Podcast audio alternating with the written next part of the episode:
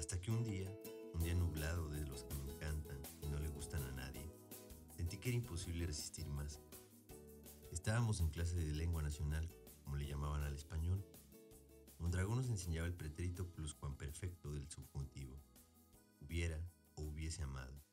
Hubieras o hubieses amado. Hubiera o hubiese amado. Hubiéramos o hubiésemos amado. Hubierais o hubieseis amado. Hubieran o hubiesen amado. Eran las once. Pedí permiso para ir al baño. Salí en secreto de la escuela. Toqué el timbre del departamento 4. Una, dos, tres veces. Al fin abrió Mariana. Fresca, hermosísima, sin maquillaje. Llevaba un kimono de seda. Tenía en la mano un rastrillo como el de mi padre, pero en miniatura. Cuando llegué se estaba afeitando las axilas, las piernas. Por supuesto, se asombró al verme. Carlos, ¿qué haces aquí? ¿Le ha pasado algo a Jim? No, no, señora. Jim está muy bien. No pasa nada. Nos sentamos en el sofá. Mariana cruzó las piernas. Por un segundo el kimono se entreabrió levemente. Las rodillas, los muslos, los senos, el vientre plano, el misterioso sexo escondido. No pasa nada, repetí. Es que... No sé cómo decirle, señora. Me da tanta pena. ¿Qué va a pensar usted de mí? Carlos, de verdad que no te entiendo.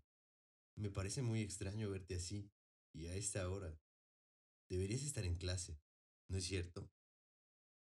Sí, claro, pero eh, es que ya no puedo más, ya no pude. Me escapé, me salí sin permiso. Si me cachan me expulsan. Nadie sabe que estoy con usted. Por favor no le vaya a decir a nadie que vine. Y a Jim, te lo suplico, menos que a nadie. Prométamelo. Vamos a ver.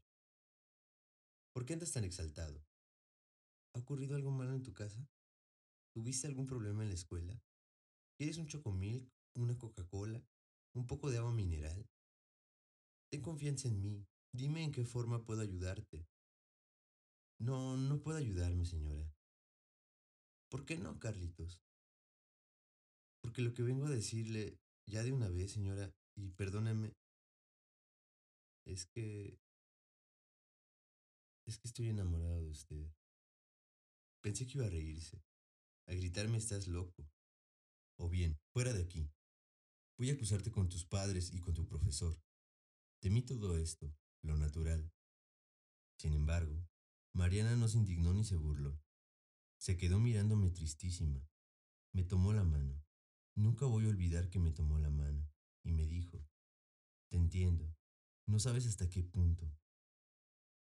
Ahora tú tienes que comprenderme y darte cuenta que eres un niño, como un hijo, y yo para ti soy una anciana.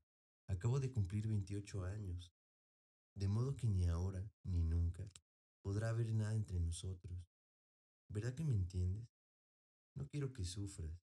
Te esperan tantas cosas malas, pobrecito. Carlos, toma esto como algo divertido, algo que cuando crezcas puedas recordar con una sonrisa, no con resentimiento. Vuelve a casa con Jim y sigue tratándome como lo que soy, la madre de tu mejor amigo. No dejes de venir con Jim, como si nada hubiera ocurrido, para que se te pase la infatuation, perdón, el enamoramiento, y no se convierta en un problema para ti, en un drama capaz de hacerte daño toda la vida. Sentí ganas de llorar. Me contuve y dije, Tiene razón, señora. Me doy cuenta de todo. Le agradezco mucho que se porte así. Discúlpeme. De todos modos tenía que decírselo. Me iba a morir si no se lo decía. No tengo nada que perdonarte, Carlos. Me gusta que seas honesto y que enfrentes tus cosas. Por favor, no le cuente a Jim. No le diré, pierde cuidado. Solté mi mano de la suya. Me levanté para salir. Entonces Mariana me retuvo.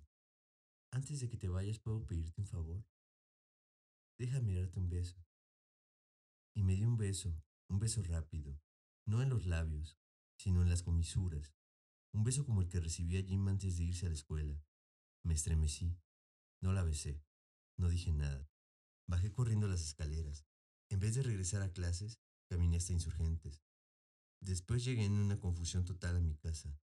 Pretexté que estaba enfermo y quería acostarme. pero acababa de telefonear el profesor. Alarmados, al ver que no aparecía, me buscaron en los baños y por toda la escuela. Jim afirmó, debe de haber ido a visitar a mi mamá. ¿A estas horas? Sí. Carlitos es un tipo muy raro. ¿Quién sabe qué se trae? Yo creo que no anda muy bien de la cabeza. Tiene un hermano gángster medio loco. Mondragón y Jim fueron al departamento. Mariana confesó que yo había estado allí unos minutos porque el viernes anterior olvidé mi libro de historia. Y a Jim le dio rabia esa mentira. No sé cómo, pero vio claro todo, y le explicó al profesor. Mondragón habló a la fábrica y a la casa para contar lo que yo había hecho, aunque Mariana lo negaba. Su negativa me volvió aún más sospechoso a los ojos de Jim, de Mondragón, de mis padres.